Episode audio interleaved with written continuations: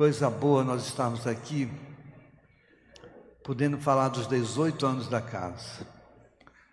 Gente, a Bíblia diz que o fim é melhor do que o começo. Né? A gente acha que é o contrário, né? Não, é o fim é melhor do que o começo. Hoje está ruim, amanhã vai ser melhor. Aí amanhã não foi muito bom, mas depois da manhã vai ser melhor. Porque o fim é melhor do que o começo. Esses 18 anos tem muita história para contar, né? Na verdade, eu estou há 35 anos como pastor, mas na casa do Senhor 18 anos. Né? Tem uma história para trás que é muito importante também. E esses 18 anos, ele precisa ser celebrado. E eu quero realmente convidar vocês a se engajarem. Vocês são casa do Senhor. Então, olha, sábado de manhã na ação social, venha para cá. Sexta-feira precisa de gente para já ajudar na decoração. Sexta-feira à tarde. Você tem tempo? Vem para cá. Sábado de manhã vai ter médico, fisioterapeuta, dentista, vai ter vacinação para adolescentes. Precisamos da ajuda de todo mundo. E domingo às sete da noite o culto. E eu quero ver a igreja cheia, como fica domingo de manhã. Domingo de manhã, os crentes domingo de manhã são fervorosos. Aí quando passa do meio-dia, eles dormem, não saem de casa. Mas está tudo bem. Então, mas nesse dia é o dia de não ficar em casa. Eu, te, eu entrei no YouTube agora e botei assim uma mensagem para os que estão em casa. Olha, semana que vem não dá para ficar em casa não, né? Não dá para ver no YouTube, né? Então venha para cá, sábado às sete da noite, domingo de manhã e domingo à noite. É um final de semana que você vai ser crentaço, crente com aço, tá? Crente de fazer três cultos assim, vai ser tremendo, né? Vai ser naquela época que a gente sai daqui assim, uh! Então, sábado de manhã, é sábado à noite, nos cultos, domingo de manhã e domingo de noite eu quero ver você aqui. Abra a Bíblia no livro de Malaquias. Esse é o terceiro domingo que eu falo sobre Malaquias. E eu quero encerrar hoje essas ministrações querendo deixar para você um ensino claro sobre a profecia de Malaquias. Eu sei que Malaquias é usado para tirar dízimos e ofertas. Né? Trazei todos os dízimos à casa do tesouro e fazei prova de mim se eu não abrir as janelas do céu. Então é tomado isso como uma espécie de barganha com Deus. Né? Olha, se você der, Deus vai te dar. E eu quero ensinar pelo menos da forma como eu tenho crido, como eu tenho aprendido, que a relação com Deus ela não tem troca. E a profecia de Malaquias vai muito mais, vai muito além de dízimos e oferta. A profecia de Malaquias está, o, resumo está registrado no capítulo 3, no verso 7. É o texto que a gente tem usado como base desde os tempos dos seus antepassados, vocês se desviaram dos meus decretos e não lhes obedeceram. Voltem para mim e eu voltarei para vocês, diz o Senhor dos Exércitos. Pai, obrigado por pela profecia de Malaquias, por essa conclamação ao povo para voltar a Deus. Obrigado, Jesus.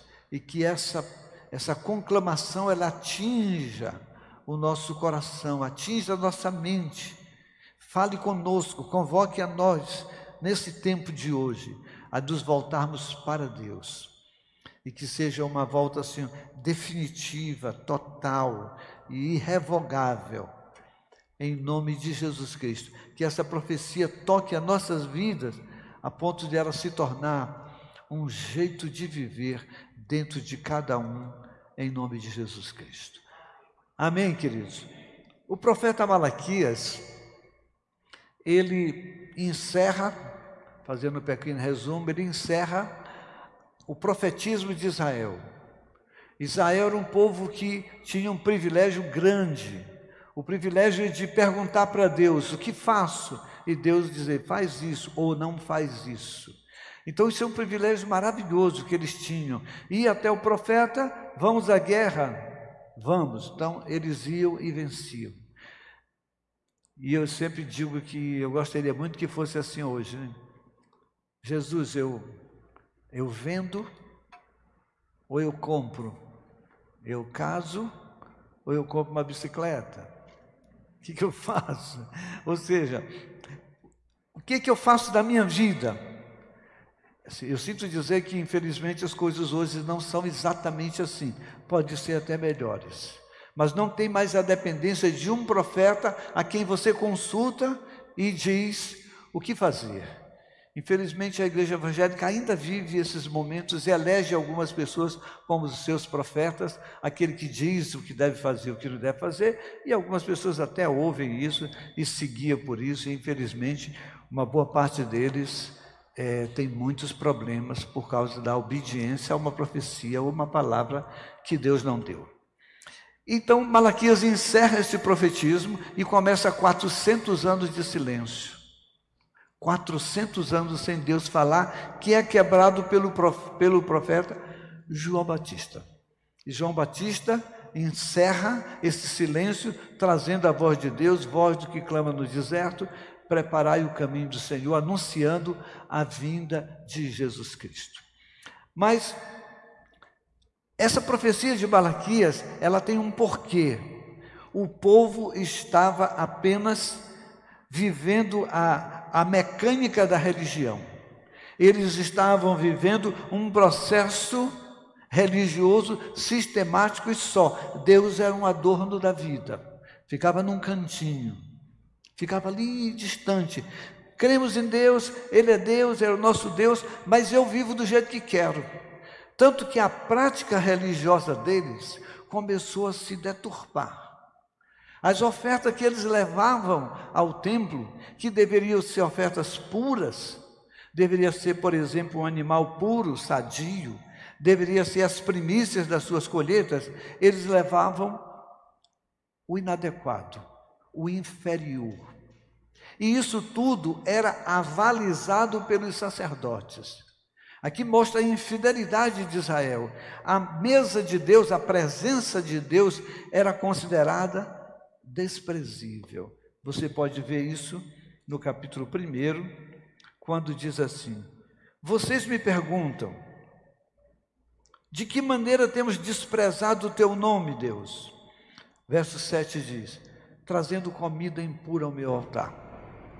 E aqui vocês vão começar a perceber, quando nós chegarmos lá em Malaquias 3,10, né, que é o famoso da igreja evangélica, por que Malaquias trata como roubo o não entregar aquilo que é devido a Deus. Vocês vão entender. Porque começa aqui: eles levavam comida impura.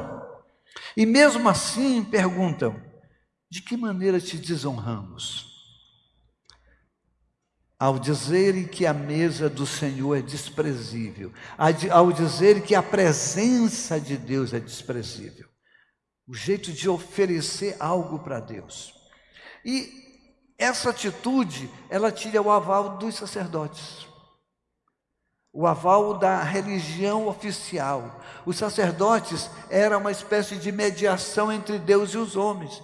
Então eles achavam que eles tinham o direito de tomar uma oferta inadequada e dizer: Deus aceita, colocar o carimbo de aceite.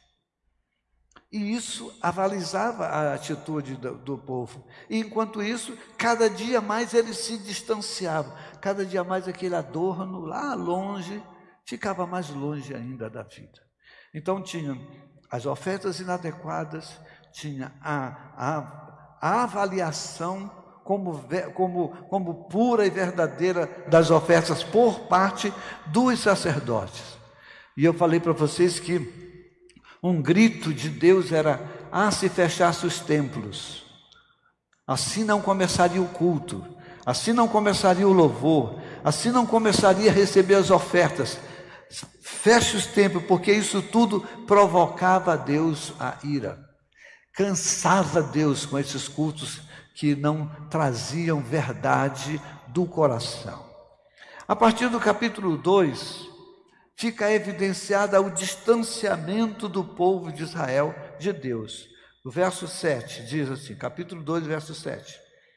Porque os lábios do sacerdote devem guardar conhecimento. E da sua boca todos esperam instrução porque ele é o mensageiro. Mas vocês se desviaram do caminho e, pelo seu ensino, causaram a queda de muitos. Vocês quebraram a aliança de Levi, diz o Senhor dos Exércitos. A infidelidade de Israel. A lei tinha uma, um, um ritual a ser cumprido, mas esse ritual tinha exigências sérias. Eles quebram essas exigências e eram avalizadas pelos sacerdotes culpados e ensinar o errado para, para o povo. A partir do verso 10, eles dizem: Olha, nós temos todos, não temos todos o mesmo Pai, não fomos todos criados pelo mesmo Deus, por que então quebramos a aliança dos nossos antepassados? Ou seja, nós não estamos mantendo a nossa religiosidade, nós não estamos mantendo os nossos rituais, as nossas ofertas, os nossos cultos. Que tipo de quebra é essa que você se refere a mim, a nós? Aí ele se refere mais uma outra infidelidade. Israel abandonara as suas esposas para casarem com esposas de, de povos com mulheres de povos estrangeiros. E eu falei aqui sobre o divórcio, eu disse que eu acredito em casamento, sou casado há 45 anos.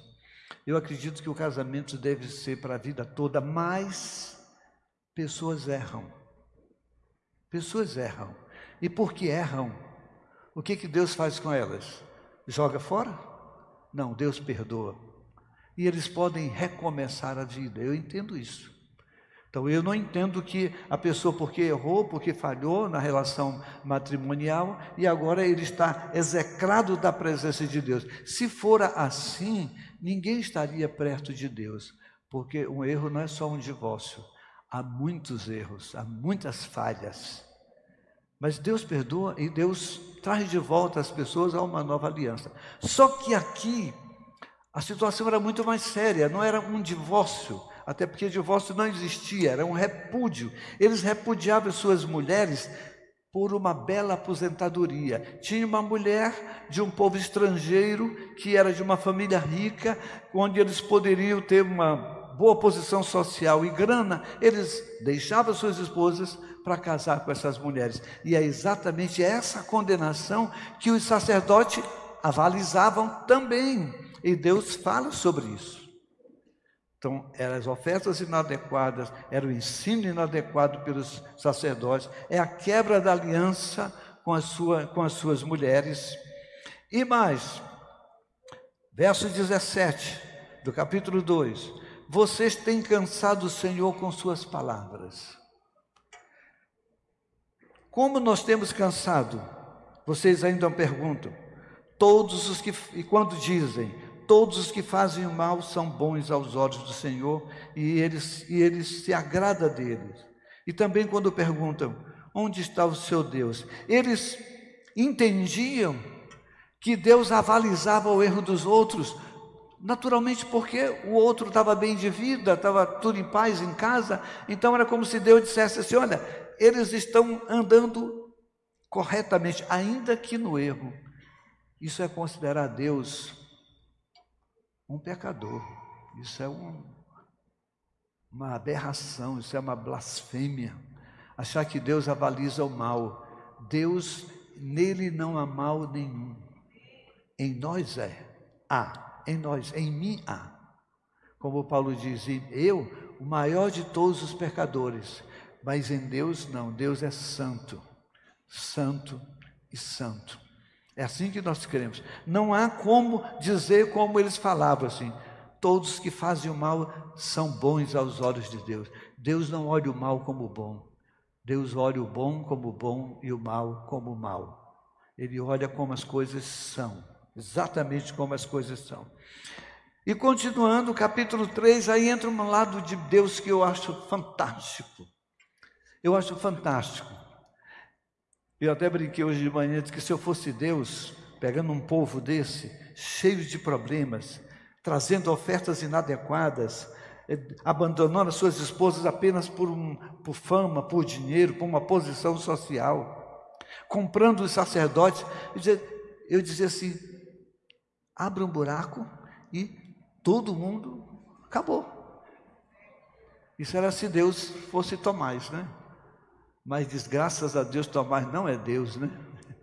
Porque Deus é bom, Deus é bom e Deus é bom, né? A gente canta assim, até essa música aqui, Deus é bom o tempo todo, porque mesmo assim ele diz: Eu enviarei o meu mensageiro, capítulo 3, que preparar o caminho. O povo havia se desviado o povo estava fazendo o que era mal diante dos olhos de Deus, mas ele diz assim: Eu vou mandar para eles um mensageiro que vai trazê-los de volta. Isso é um Deus cheio de graça e cheio de misericórdia. Que coisa especial. Querido, você serve a um Deus bom, que não rejeita você, por pior que seja o seu erro, por mais desprezível que seja a sua atitude, não importa, Deus é bom. Fala para seu irmão assim: Deus é bom. Saiba disso, Deus é bom. Você está errado, mas Deus é bom. Deus te ama. Então eu enviarei o meu mensageiro que vai preparar o caminho para eles voltarem. Eu quero eles de volta. Então, de repente, o Senhor que vocês buscam virá para o seu templo o mensageiro da aliança, aquele que vocês desejam virá, diz o Senhor dos Exércitos. E eu vejo Deus de uma forma tão maravilhosa, tão graciosa, por isso que eu falo do céu, eu falo do perdão, eu falo da graça de Deus. A minha mensagem não tem inferno, a minha mensagem não tem condenação. Isso aí não tem a ver comigo. Isso tem a ver com um final que Deus resolve essa questão. Para mim, o meu Deus é um Deus de amor, de graça, de perdão e de misericórdia. E que Ele abre o caminho de volta. Enquanto muitas vezes a igreja fecha o caminho para as pessoas e diz: olha, o seu, o seu erro foi tamanho, foi tão absurdo, que não, é, que não cabe mais entre nós. Então, por causa disso, você está limado, né? afastado, removido, tirado da presença. Enquanto isso, Deus diz: Vem, eu recebo cada um de vocês do jeito que vocês estão. Mas Deus faz uma coisa, como creio: todo mundo que vem para Deus, Ele transforma a vida. Se você se aproxima de Deus, você nunca mais será a mesma pessoa. Porque não é possível se aproximar de Deus e continuar do mesmo jeito. Lembra de Isaías? Eu vi o Senhor, vou morrer. A consciência de Isaías é que eu vou morrer, porque ele é santo e eu não. Os meus lábios são impuros. E eu moro num povo, no meio de um povo de lábios também impuros. Então eu vi o Senhor, eu vou morrer. Essa devia ser a consciência de todos. Só que Deus, quando nós nos aproximamos dele, ele transforma por dentro. Qualquer pessoa, qualquer pessoa que se relaciona minimamente com Deus, não continua a mesma pessoa. Senão, ele se, ele se relacionou com o Deus que ele criou. Ele se relacionou com o santo que ele criou, mas não como Deus diante de Deus, eu e você somos transformados. É só você ter a imagem de Moisés. Moisés entra na presença de Deus e quando ele sai de lá, ele sai transfigurado. É isso que devia acontecer comigo, com você a cada dia. Não uma transfiguração que eu tenho que pôr um véu depois no rosto, não. Uma transfiguração que é notada, visível, vista pelo outro. É isso que Deus faz conosco. Aí ele continua falando sobre verso 6, capítulo 3. Capítulo 3. De fato, eu, o Senhor, não mudo. Por isso, vocês, descendentes de Jacó, não foram destruídos. Deus não muda a sua essência por causa do meu erro e da minha falha. Desde os tempos dos seus antepassados, vocês se desviaram dos meus decretos e não lhes obedeceram. Ele diz: voltem para mim. Agora preste atenção o que ele considera esse afastamento. Esse afastar-se de Deus, esse deixar Deus como adorno da vida lá no cantinho, Olha o que, que ele diz que é: voltem para mim e eu voltarei para vocês, diz o Senhor dos Exércitos. Mas vocês perguntam: como voltaremos? É como se eles dissessem assim: voltar como? Eu sou da igreja, sou membro da igreja. Olha, eu presto culto todos os domingos. Eu dou meu dízimo. Olha, eu até sirvo nos ministérios. Eu até de vez em quando ajudo uma pessoa necessitada. Eu cumpro as minhas obrigações ritualísticas da minha religião. Como voltar? Não estou entendendo. Aí o verso 8 diz assim: aí parece que ele muda de assunto. Quando diz: Pode um homem roubar a Deus? Ué, ele estava falando de aproximação, ele estava falando de voltar, porque eles estavam afastados. E agora ele diz: pode um homem roubar a Deus? Sabe por quê? Porque afastar-se é roubar você mesmo da presença de Deus. É roubo. Nós fomos feitos para viver em comunhão com Deus. Amém, gente? Nós fomos feitos, você e eu, fomos feitos para viver em comunhão com Deus. E quando nós nos afastamos, nos roubamos-nos da sua presença ou tiramos ele de perto de nós. Por isso ele diz: Pode um homem roubar a Deus? Contudo, vocês estão me roubando. E aí não pergunto: Como é que te roubamos? Aí ele pega uma coisa prática. Aí ele traz aquilo que eles faziam que acreditavam ser ao máximo da sua relação com Deus. Dízimos e ofertas. Infelizmente, é exatamente isso que hoje é usado para prender as pessoas.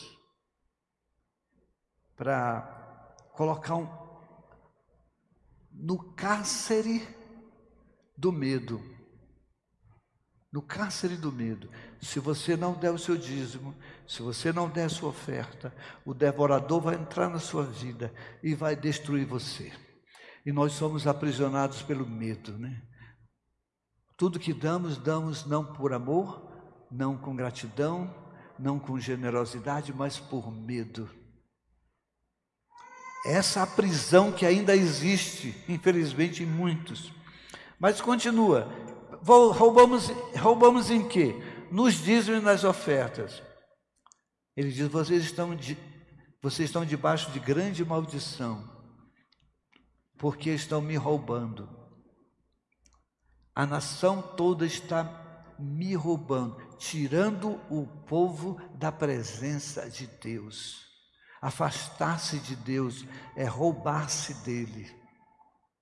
Continua. Ele diz: traga o dízimo ao depósito do templo, pratiquem a religião de vocês, entreguem suas ofertas para que haja mantimento na minha casa. Então, assim, vocês podem pôr, me pôr a prova, porque eu vou abrir as janelas dos céus e derramar sobre vocês bênçãos sem medidas. Mas tem a ver com relacionamento, não tem a ver com troca. Queridos, Deus não faz trocas. Deus não faz barganha. Deus não diz assim, ó, se você me der, eu te darei. Infelizmente, essa é a mensagem da teologia da prosperidade que aprisiona a igreja. Diz assim: olha, se você der cem, Deus te dá cem vezes mais. E o povo acredita. Aí eu vi esses dias, me perdoe fazer isso. E um, um pastor, né? Pastor. Ele muito concentrado, meus irmãos, tive uma revelação. Tem gente tentando me conhecer a voz, eu não sei fazer a voz. Se tivesse um chapéu, ficava igual, né?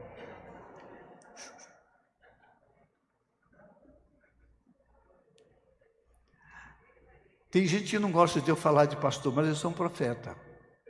E o profeta denuncia o mal. Se você não gosta, é problema seu, mas eu tenho que falar. Deus falou comigo que era para mil pessoas, mil pessoas entregarem um salário mínimo. Eu falei, oh, manda para a casa do Senhor esse povo.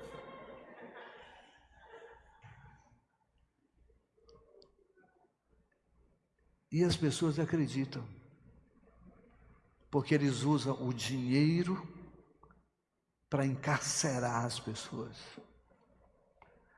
O que eu estou fazendo hoje é libertar vocês de serem aprisionados. Que eu quero fazer isso. Vocês serem livres para toda doação vocês darem por graça e por generosidade.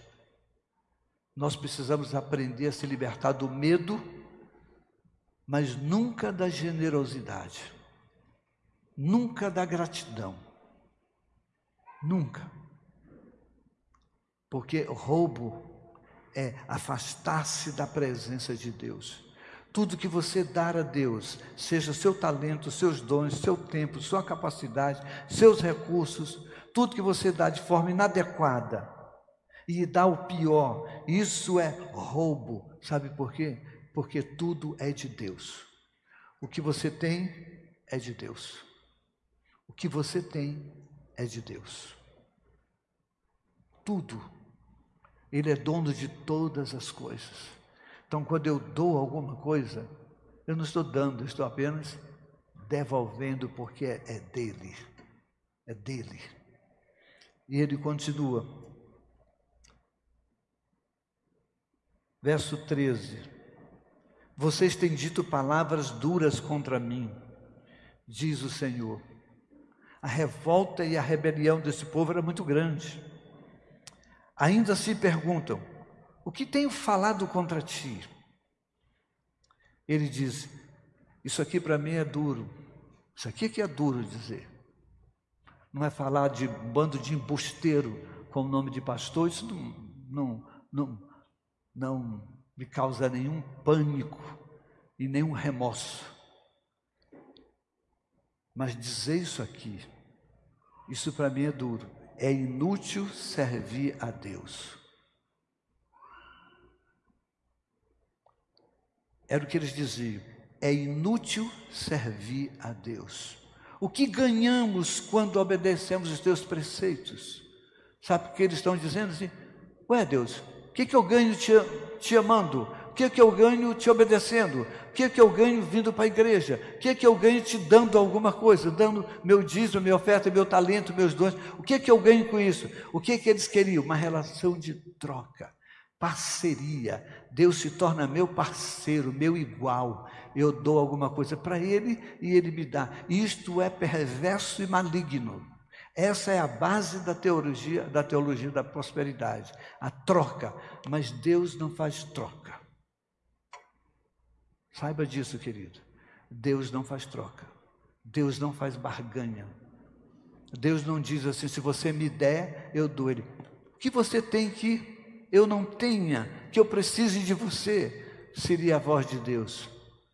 O que, que você me, me dá para eu que eu possa te devolver? Nada.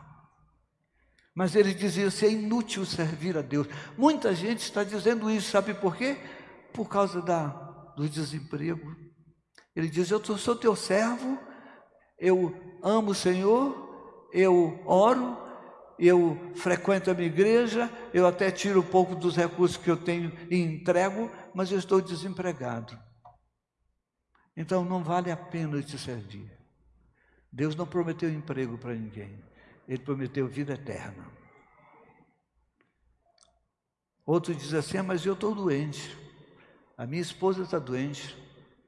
Eu tenho filhos doentes. Tragédias aconteceram na minha família. E eu estou te honrando. Eu estou orando, fazendo as minhas obrigações. E nada de bom acontece comigo. Por que, que eu te sirvo? É inútil servir a Deus. Não, querido. Deus não prometeu isenção de problemas. Ele prometeu vida eterna. Deus te prometeu vida eterna. Deus te prometeu que, ainda que eu passe por qualquer aflição, pelo vale da sombra da morte, Ele diz: Eu estarei com você para sempre.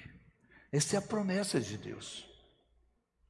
Agora, dizer que é inútil servir a Deus, nunca avalie a sua relação com Deus pelo que, o, pelo que está acontecendo no outro, na família do outro lado, no seu amigo de trabalho, no seu colega de faculdade. Nunca diga assim: olha, devia estar acontecendo bem comigo, mas não acontece com ele.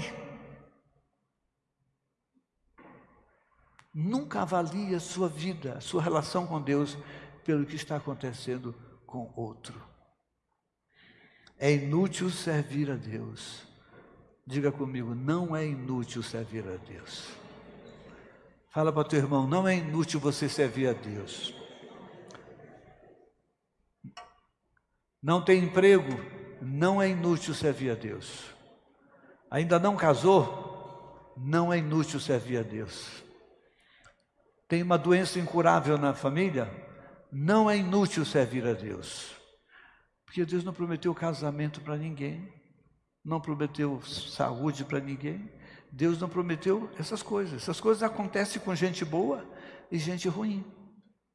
Você vira, o médico saiu para andar de bicicleta e tragicamente morre. Aí você, puxa, como, como assim? Acontece com qualquer pessoa. Não significa que Deus fez a vida. E não significa que era uma pessoa ruim, não. É uma pessoa como, como outra qualquer. Que pode acontecer o bem e o mal. É assim que eu creio em Deus, gente. Então, para mim, não é inútil servir a Deus. Amém? Eu tenho um filho com deficiência. Não é inútil servir a Deus, porque o meu filho é deficiente. Qual é o teu problema? Que você pode dizer, não é inútil servir a Deus por causa dos problemas que eu enfrento. As coisas podem estar acontecendo com outro do teu lado, como você gostaria que acontecesse com você, mas não é inútil servir a Deus. Vamos dizer mais forte? Não é inútil servir a Deus. Não é inútil. Coisa boa. Deixa eu continuar.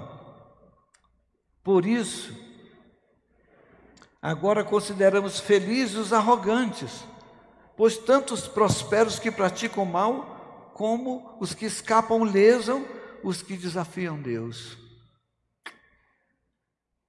Eu não acredito naqueles negócios que falam, ah, o cara falou mal de Deus e ele morreu engasgado. Não, ele morreu engasgado porque ele se engasgou.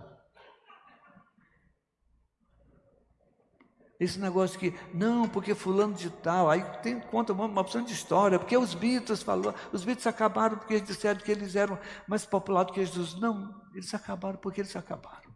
Porque Deus, segundo eu acredito, Deus não age segundo essas esses parâmetros. Quem age assim sou eu, você, que nós marcamos e queremos que o mal aconteça com ele porque ele fez o mal para nós.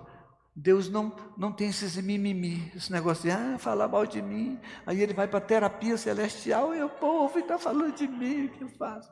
Não tem não. Deus não tem problemas emocionais. Amém? Deus não tem problemas emocionais. O verso 16, para mim ele é especial. E aqui um conselho para vocês.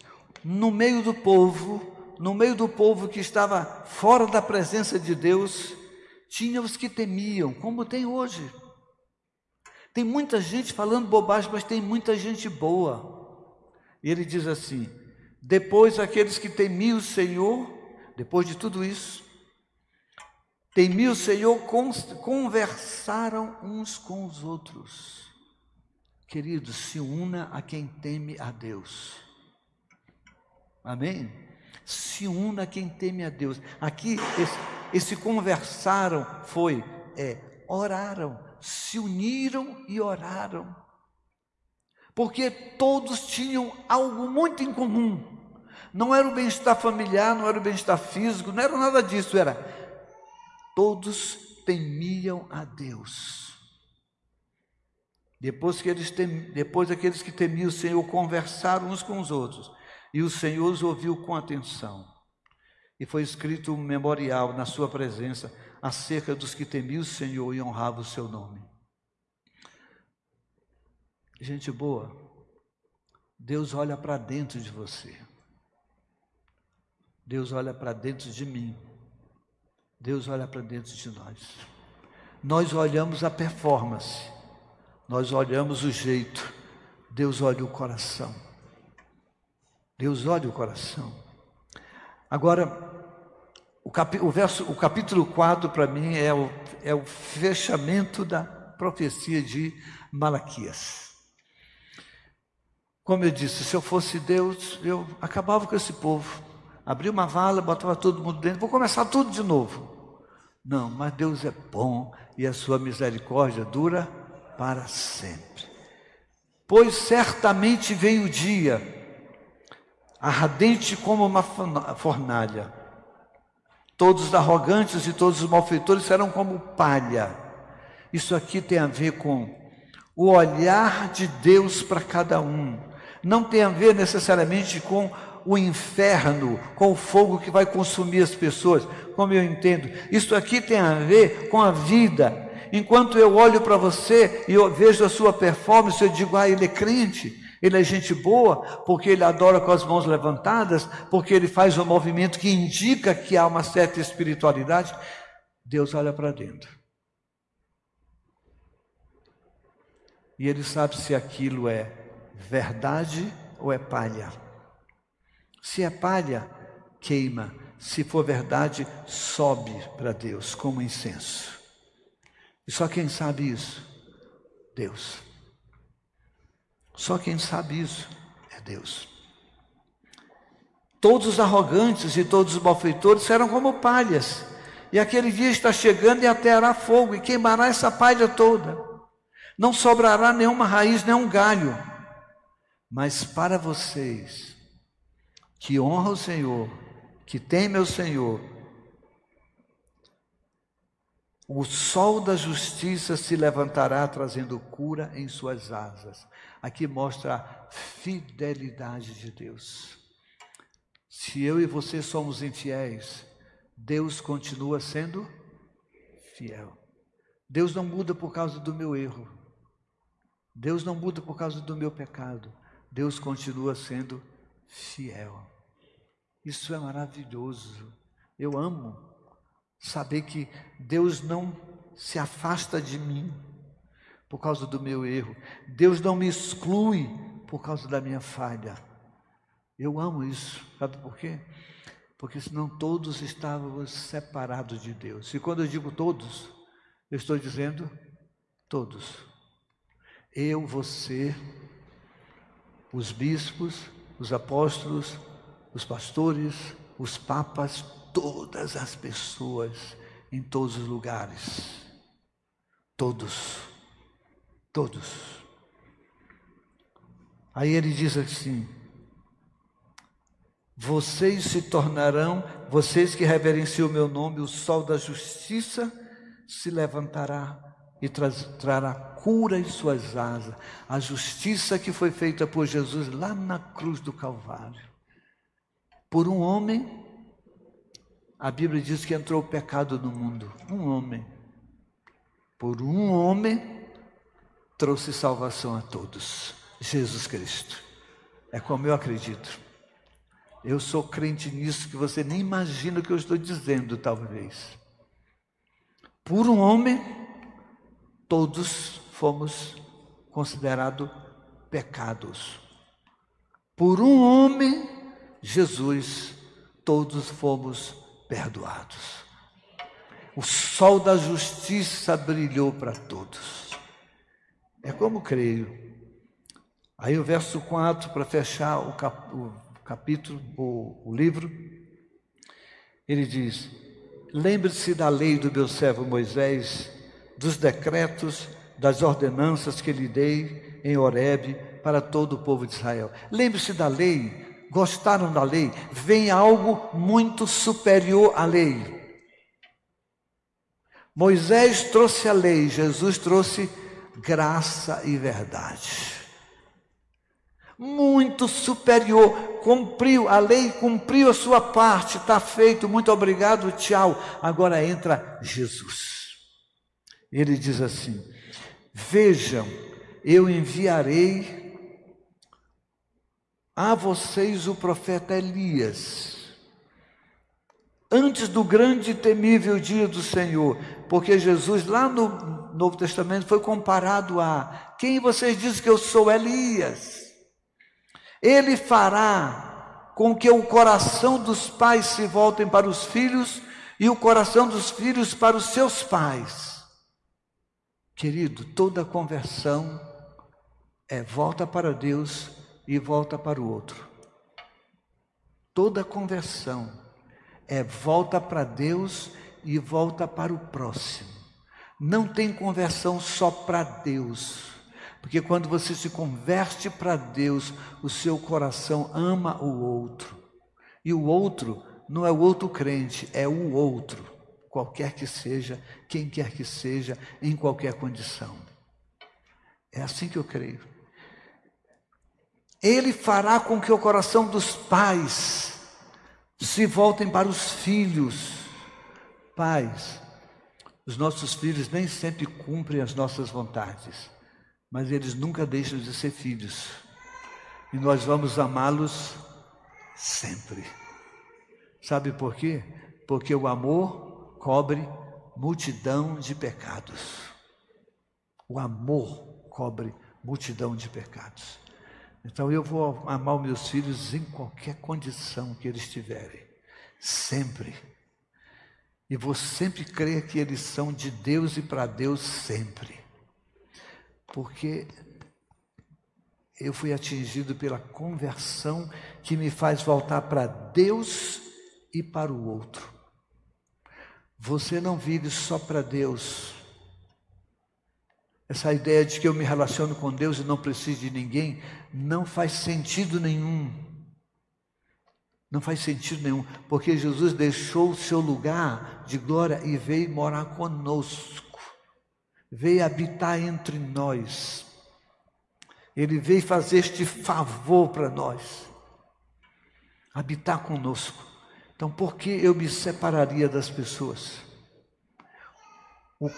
A conversão me leva em direção ao outro. O coração dos filhos se voltam para os pais. É uma relação mútua. Do contrário, eu castigarei a terra com maldição. A terra onde não há conversão, há maldição. E a conversão, volto a dizer, não é o povo todo na igreja evangélica, é gente que se volta para Deus e se volta para o outro. Amém? Triste dizer isso, nós gostaríamos que todo mundo venha para a igreja evangélica. Não. É se volta para Deus e se volta para o outro. Se volta para o outro. Então, a terra onde não há conversão, sabe o que, que há? A maldição, por quê? Porque há afastamento, a briga, a falta de perdão, há ressentimentos. E as pessoas se separam umas das outras. Mas quando há conversão, Aí tem o que está em, Mar, em, em Atos. Eles viveram em comunhão uns com os outros, e nada do que tinham pertencia a si mesmo, pertencia a todos. A conversão fez eles mudarem de vida, completamente. Isso não é comunismo, como algumas pessoas dizem, não tem a ver com comunismo, tem a ver com conversão, porque a conversão me faz ver a necessidade do outro. Sempre, sempre. A proposta de Jesus é essa: voltar-se. A proposta da profecia de Malaquias é: voltem para Deus. Por isso é que quando João Batista começa a pregar, ele diz: preparai o caminho do Senhor. preparai as suas veredas. Jesus é o caminho, Jesus é verdade e Jesus é vida. Amém? Que Deus faça você entender isso, que é toda a profecia de Malaquias tem a ver comigo e com você, para que a gente volte para Deus, se una com Ele, se una com Ele, porque em se unindo com Ele, nós vamos viver em paz uns com os outros, porque filhos de Deus são aqueles chamados pacificadores. Que Deus abençoe vocês. Amém. Vamos ficar em pé, por favor.